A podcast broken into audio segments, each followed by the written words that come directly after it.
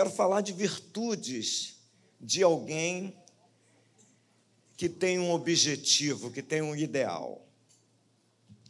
Então é 1 Samuel, capítulo de número 1. Nós vamos tomar como referência a vida dessa mulher chamada Ana, em que Samuel narra. Primeiro livro de Samuel, capítulo de número 1. Gostei dessa luz aqui. Puxa vida, que bênção. Lá em Irajá é escuro, no púlpito, é escuro, fica, fica aquela, aquela penumbra. Aqui não, vou pedir, vou, vou, vou, vou pedir para botar isso aí. Aliás, lá tem, só que eles não acendem. Vou pedir para acender. Pronto. Beleza.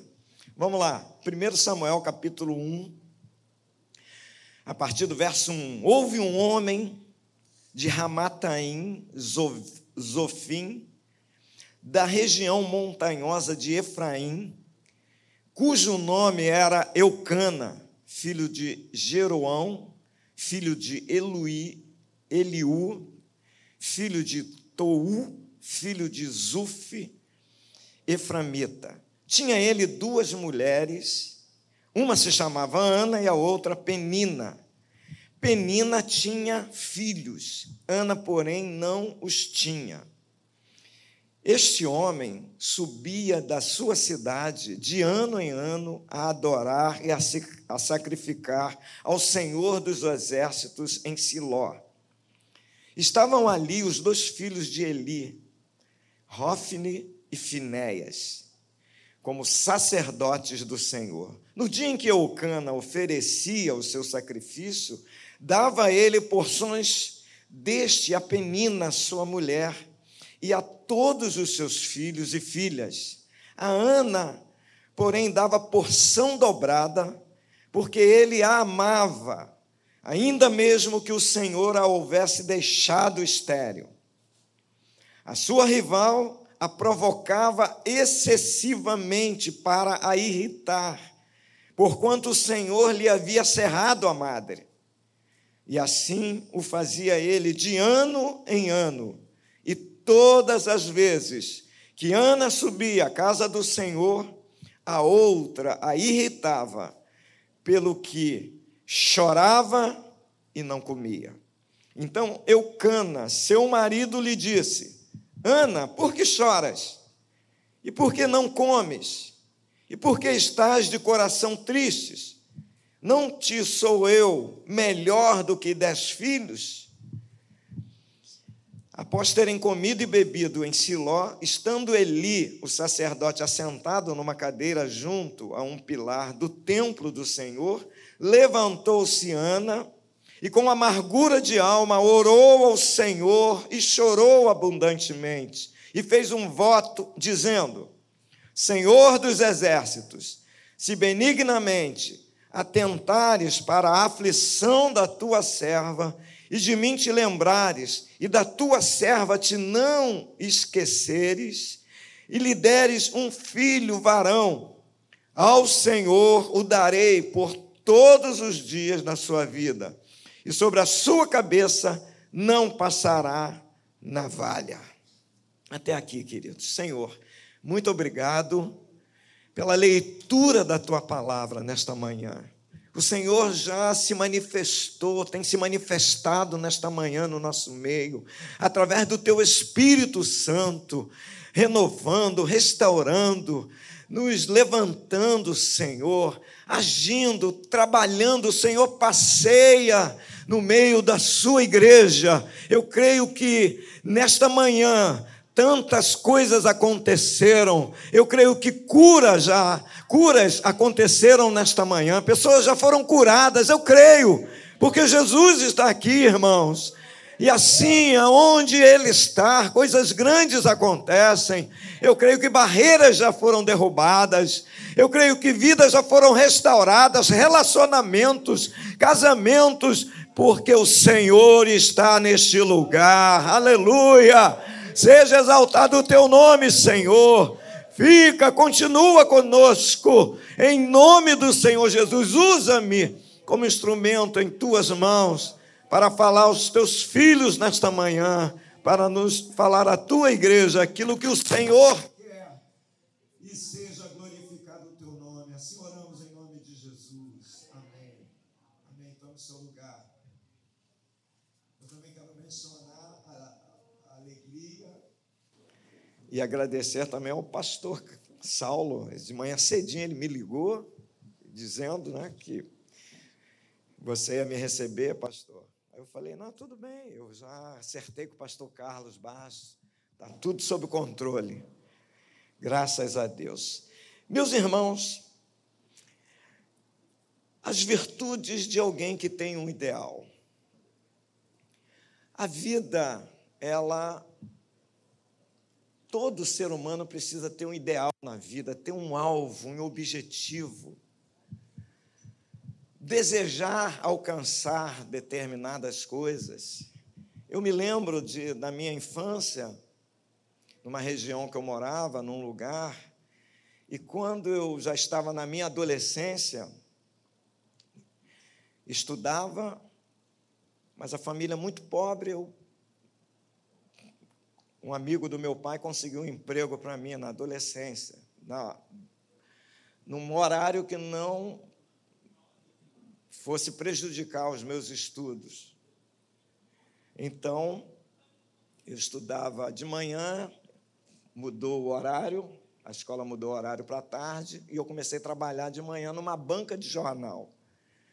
Eu levantava quatro horas da manhã para pegar os jornais, encadernar naquela época, e levava para a banca, e a banca fechava às 11 horas mais ou menos, eu ia para casa e eu estudava à tarde. Mas eu me lembro que eu pensava sempre o seguinte: aqui nesse lugar eu não vou ter futuro, porque eu, come... eu olhava para os jovens daquela, daquele lugar, daquela região, e eles estavam nas esquinas conversando, falando, bebendo, fumando, até que era, é, não era como hoje, não é? a minha, minha geração diferente. Hoje eu estou com 70 anos, sou mais, bem mais novo que você. e então, é, fumar naquela época era para o jovem não era comum. Meu pai mesmo falava: aqui nesta casa não entra cigarro. Então, meus irmãos mais velhos não fumavam, se fumavam escondido. Pois bem, então eu pensava, porque eu tinha, eu tinha na minha cabeça, eu tinha ideais, eu tinha objetivos, eu queria avançar, eu, eu, eu, eu pensava em ter o um meu carro, eu pensava, eu quero ter um carro, eu quero, eu quero ter uma casa, eu quero, eu quero é, é, colocar uma roupa boa, comprar uma roupa boa. Enfim, então eu tinha sonhos. Dentro da minha adolescência, a adolescência sonha muito, não é? Vivia sonhando, sonhando constantemente, porque eu tinha um ideal, eu tinha um objetivo. Eu, eu, é, eu, eu é, acalentava isso no meu coração, isso, isso crescia cada vez mais. E até que mais tarde isso aconteceu, eu acabei saindo da região. Eu estou contando essa minha experiência para enquadrar aqui na experiência desta mulher. Diz o texto que nós lemos que Ana tinha um sonho, ela queria ser mãe. Ela ansiava por ter um filho nos seus braços, um filho gerado dentro do seu próprio corpo. Ela tinha um objetivo, um sonho, um ideal na sua vida. E por conta desse ideal, ela começou a, a tomar atitudes, ela começou a agir para que esse ideal, esse sonho, esse objetivo pudesse acontecer, viesse a acontecer. É, é sobre isso que eu quero falar. Eu estava conversando ontem, gente, eu e a minha esposa, ela é minha, ela é minha assessora para a mensagem. Quando eu vou falar com ela, depois eu me arrependo, porque ela começa a pregar para mim, eu falo, peraí, eu, eu, a mensagem é minha, não é sua. Mas nós estávamos conversando sobre exatamente isso. Quando você tem um ideal, quando você tem um sonho, você tem que avançar, você tem que ir. E aí, foi o ponto forte da, da, do que ela me falou. Ela disse o seguinte: olha, há uma grande diferença entre aqueles que creem em Deus e aqueles que não creem. Aqueles que creem em Deus e têm um sonho, esse leva vantagem sobre aqueles que não creem em Deus e têm sonhos também. Se você tem um sonho, se você tem um ideal, você crê em Deus, você tem o Senhor da sua vida, teu Salvador, então você leva uma grande vantagem no mundo de competitivo, onde há uma batalha, uma guerra, desafios constantes. Aparentemente, Ana levava desvantagem. O texto que nós lemos aqui diz que ela era estéril, enquanto a sua rival, Penina, já tinha filhos. Aparentemente, isso é uma desvantagem. A vida é assim, às vezes nós estamos ou vivemos em uma circunstância em que achamos que estamos em desvantagens. Não estudamos num colégio, quem sabe, de alto nível, não temos condições de pagar um curso, não temos condições de nos preparar para determinada prova, para fazer um concurso, não temos condições, às vezes, de nos preparar para o ministério, para a obra de Deus. Eu me lembro que eu, caminhando na igreja, começando dando aula de, na, na escola dominical para a classe de batismo, e naquela época eu ainda não tinha recursos. E eu ficava indo nos, em todos os sebos, eu trabalhava na cidade, tinha muito aqueles sebos, não é? E todos eles, eu tirava a hora do almoço, ou engolia a comida para entrar no sebo à procura de livros, de materiais. Oi? Na Praça Tiradentes ali, tinham dois.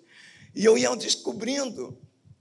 Então eu entrava nesses sebos para em busca de, de livros, de materiais que pudesse me dar base, que eu pudesse aprender, aprender e aí a gente olha para isso e pensa que só quem domina as questões, só quem vence é aquele que tem conhecimento. Sim, é uma meia verdade, mas aquele que busca aprender, aquele que, que, que aprende constantemente, esse é aquele que vai alcançar o sucesso e a vitória, porque ele está sempre aprendendo.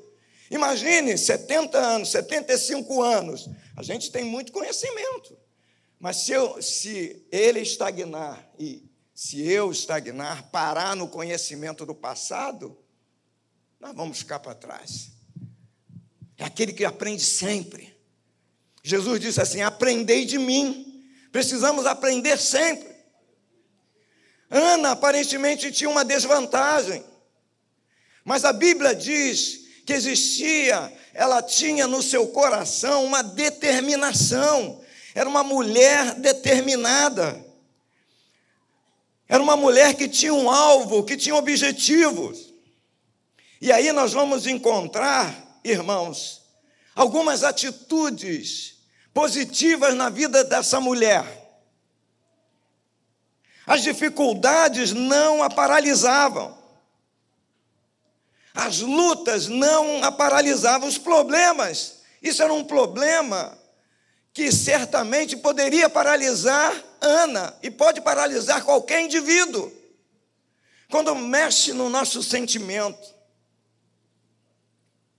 Daí vocês podem falar depois com Carlos, pastor Carlos e a Silvia. Quando nós somos afetados emocionalmente, irmãos, é difícil para nós. E aí eu quero falar sobre as atitudes desta mulher frente a essas dificuldades da vida. Quais foram as atitudes desta mulher? A primeira coisa que ela fez, está no verso número 7, que ela começou a buscar Deus. Sou estéreo, não tenho filhos, não tenho perspectiva, porque não tinha cura. A minha rival tem filhos, e diz o texto que ela zomba, diz o versículo que ela zomba, a Penina zomba de, dessa, da Ana. E aí, o que, que eu vou fazer? No verso de número 7, a gente encontra a resposta que Ana encontrou. Diz assim: ó, assim o fazia ele de ano em ano, e todas as vezes que Ana subia à casa do Senhor, a outra irritava pelo que chorava e não comia. Havia uma irritação da adversária, havia uma irritação, uma coisa contrária. Uma das coisas mais difíceis da gente resolver é quando nós somos irritados, porque nos tira do nosso centro. Você pode responder: se alguém ficar me irritando aqui, por mais manso que eu seja, pastor Carlos, por mais manso que ele seja, em algum momento ele vai sair do centro, do controle, porque é uma irritação, uma resposta às vezes vai ser dada que não devia ser dada, uma atitude será tomada é, no, no, desespero, mas diz o, o, o texto bíblico que essa mulher não se irritava. Ana se mantinha firme ali. Ela subia à casa do Senhor. Ninguém vai me impedir de subir à casa do Senhor. O subir à casa do Senhor pode se derivar em outras, tem outras derivações. É ler a Bíblia, é orar, é subir, é subir, é elevar o meu nível espiritual, é estar no alto. E quem está lá em cima e está numa posição elevada, não é atingido porque quem está embaixo.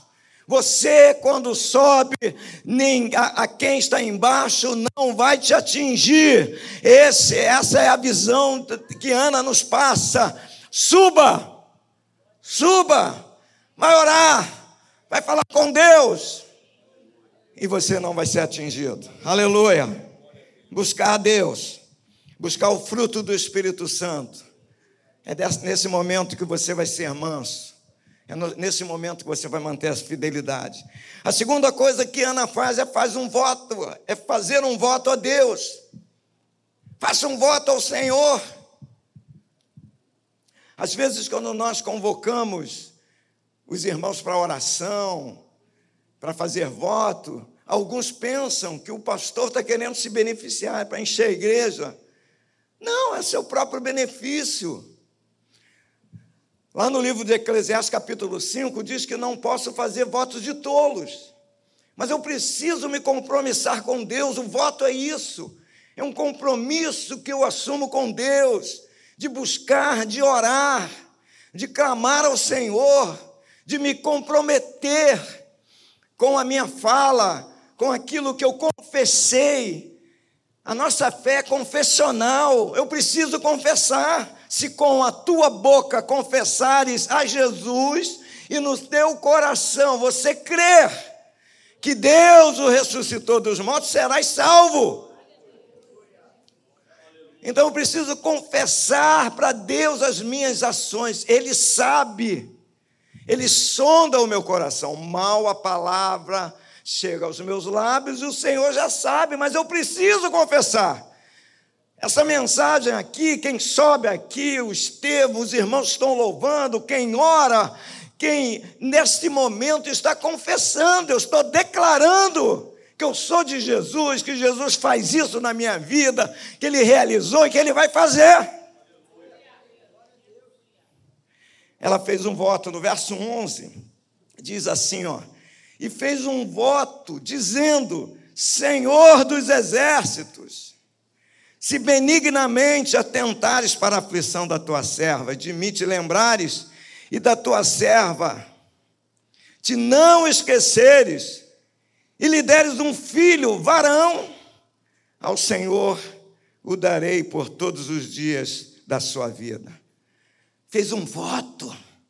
bem claro, bem específico. Eu quero um filho, mas não quero. Eu quero um filho que vai trazer uma representatividade para mim. Eu quero um filho varão, um homem. Por quê? Porque vai garantir a herança da minha família. É um voto definido, uma posição definida. Eu sei o que eu quero, é o que eu desejo. Vai ter um custo? Vai. Nada é de graça, irmãos. Tem que haver um custo, e tudo que custa caro é bom. Você não compra um BMW pelo preço de nada contra, né? Apenas na comparação ao preço de um Fusca. Não é? Não compra. Porque o BMW é BMW. Você não compra um Toyota no preço de um carro mais um carro popular, porque é Toyota. Toyota Cross, né? Cross. Esses carros bonitos, modernos, automáticos. Tem custo. Tudo que é bom tem custo. Para a sociedade da época, para as mulheres, um filho era importante, um homem. Então ela define. Eu preciso, meu Deus, da minha realização, realização pessoal, meu interior. Eu preciso, como mulher, engravidar. Eu preciso ser realizada como mulher. Irmãos, às vezes, algumas pessoas, alguns comportamentos, tentam travar as realizações pessoais. Por exemplo, às vezes os pais querem travar as realizações de seus filhos. O filho, a filho quer ser advogado, o pai quer que ele seja engenheiro. Não é isso? O filho quer ser é, engenheiro, o pai quer que seja advogado. E por aí afora. Marido e mulher. A mulher quer trabalhar, quer ter a sua realização pessoal. Ah, mas eu te dou tudo cunha de gabinete, né? Eu já te dou tudo, meu amor. Mulher minha não trabalha. Às vezes alguns se comportam assim, como se o tudo, o tudo, para ela é diferente do tudo que você pensa, não é? O tudo que você acha que vai trazer uma realização para o outro, é, essa realização é sua, é para você, não é para o outro. É um outro indivíduo, outra pessoa, é mulher, é diferente, diferente do homem. É o homem, diferente da mulher. Ela, ela queria se realizar como mulher. E aí ela define, ela quer esse voto, fazer esse voto.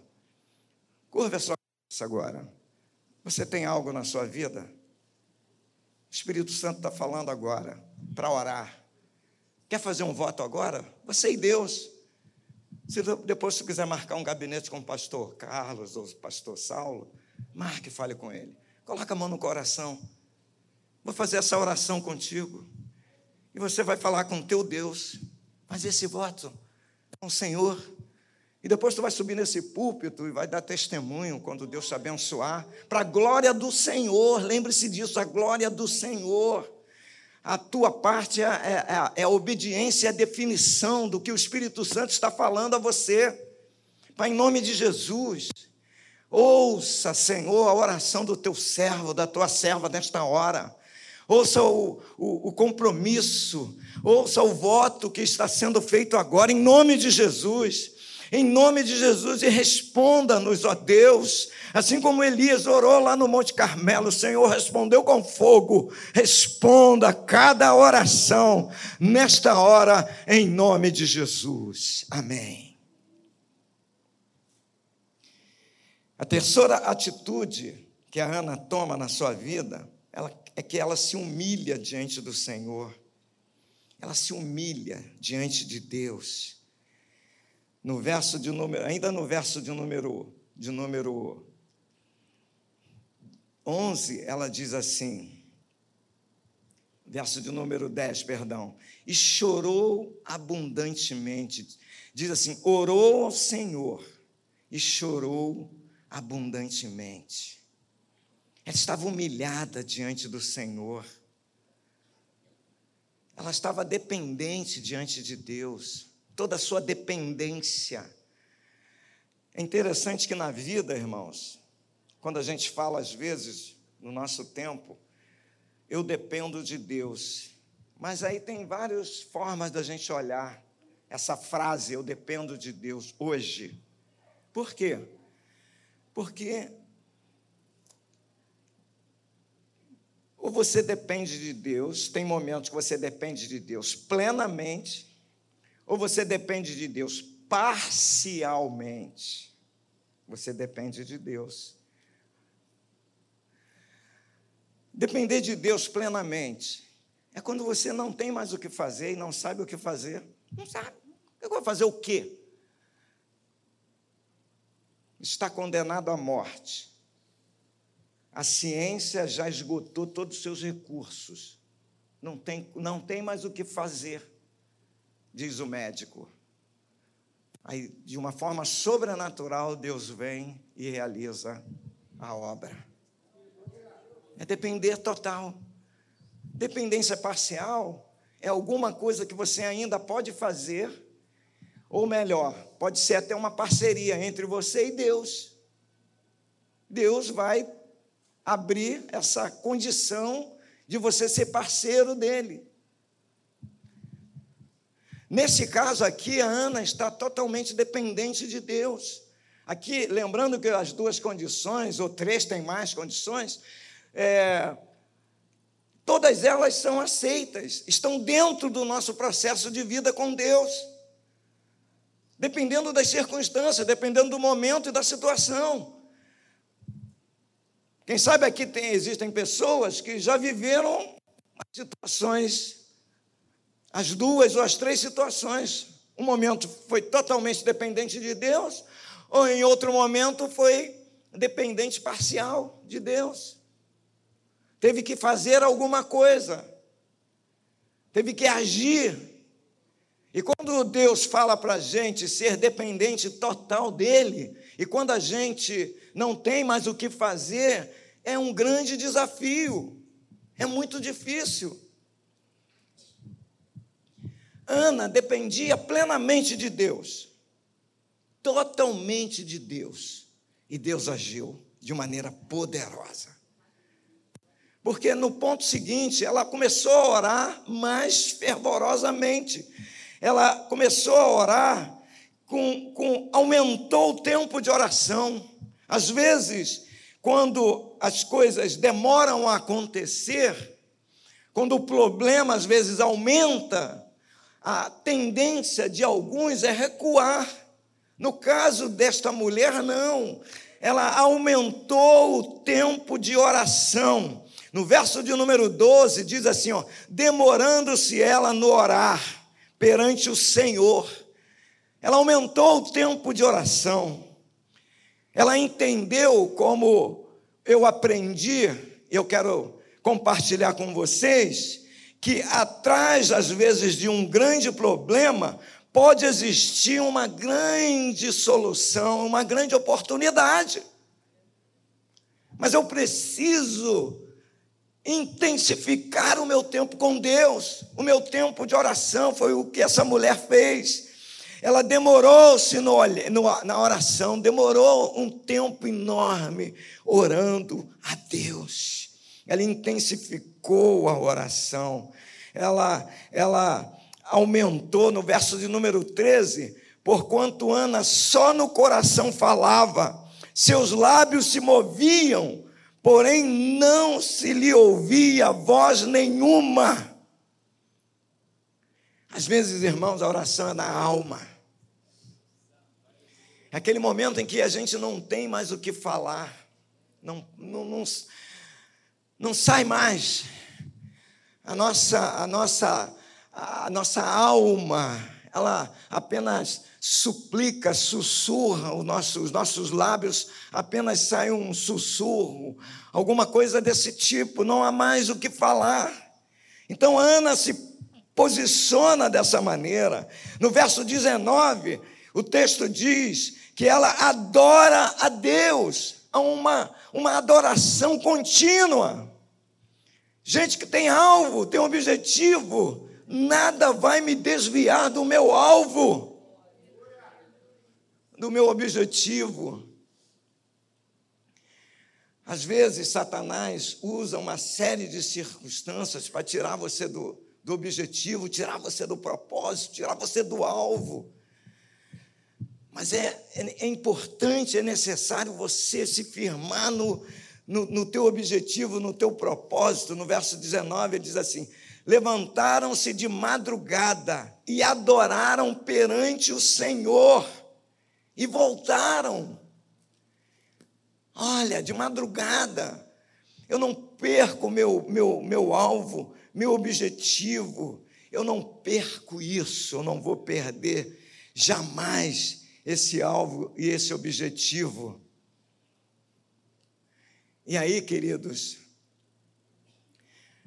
quando você se deixa levar por essas situações, você corre o risco de se afastar do Senhor de ser paralisado, de perder a alegria.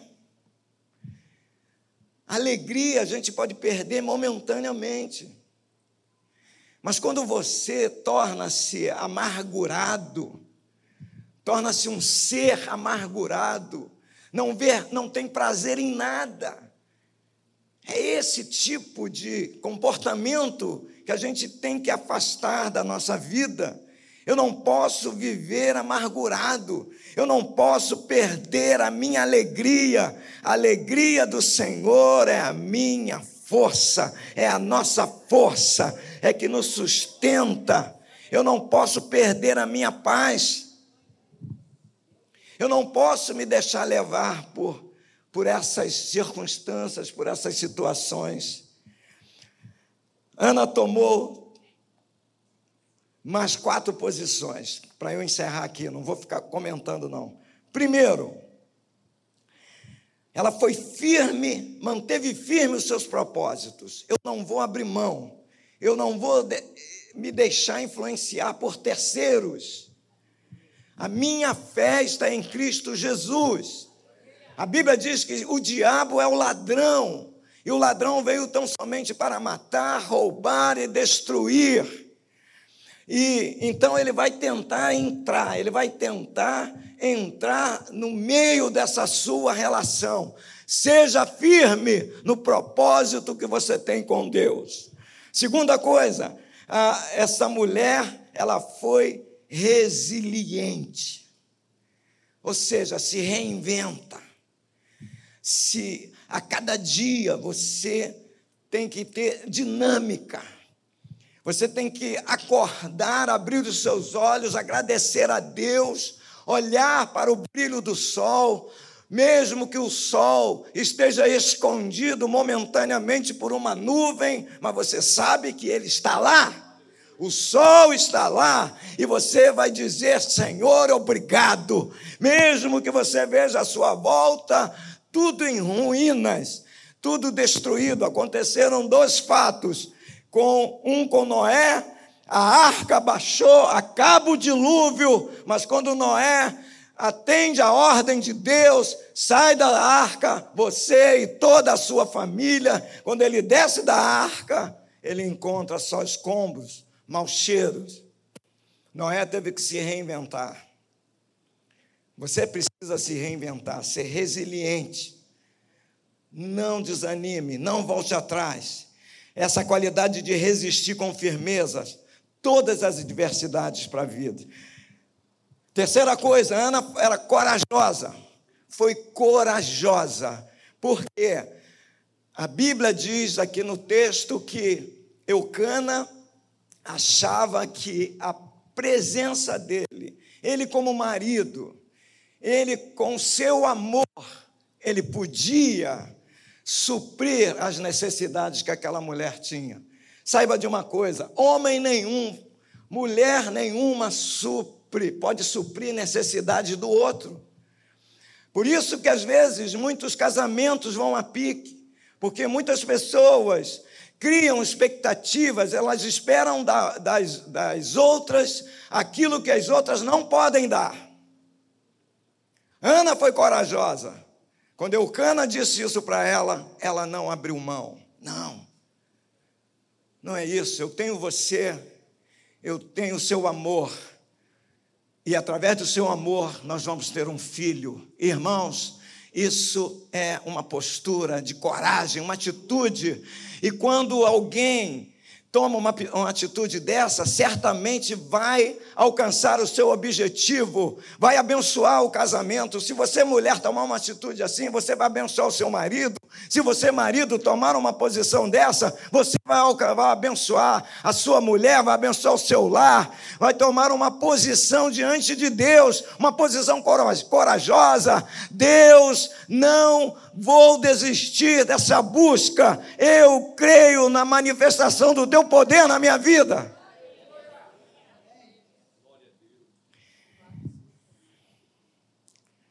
Quarta, Ana tinha uma atitude de fé e confiança.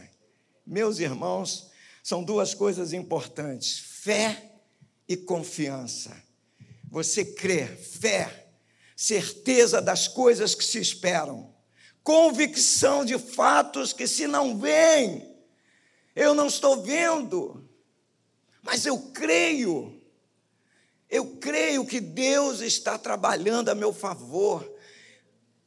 Nesse capítulo 11 de Hebreus, a Bíblia fala de Abraão, a Bíblia fala de Isaac, a Bíblia fala de Jacó, pela fé eles alcançaram Abraão, Isaac, Jacó, Moisés, José, e a Bíblia vai relatando, e lá, lá depois, quando chegando ao finalzinho, ele fala: por que não falar de Sansão, de Baraque, de Davi, esses homens que eles fecharam a, a, as bocas dos leões, eles, eles, eles é, é, é, dominaram momentos adversos, mas a Bíblia fala de pessoas anônimas, mulheres que receberam os corpos dos seus maridos, mulheres que receberam, ou seja, que foram tomaram atitude de fé mesmo na adversidade. E o texto de Hebreus continua dizendo: da fraqueza tiraram forças. Tire força da sua fraqueza. Eu sou fraco, você é fraco diante do Deus Todo-Poderoso, mas a tua força é grande diante de Satanás. 1 João diz assim: Jovens, sois fortes, e a palavra de Deus permanece em vós, e tendes vencido o maligno.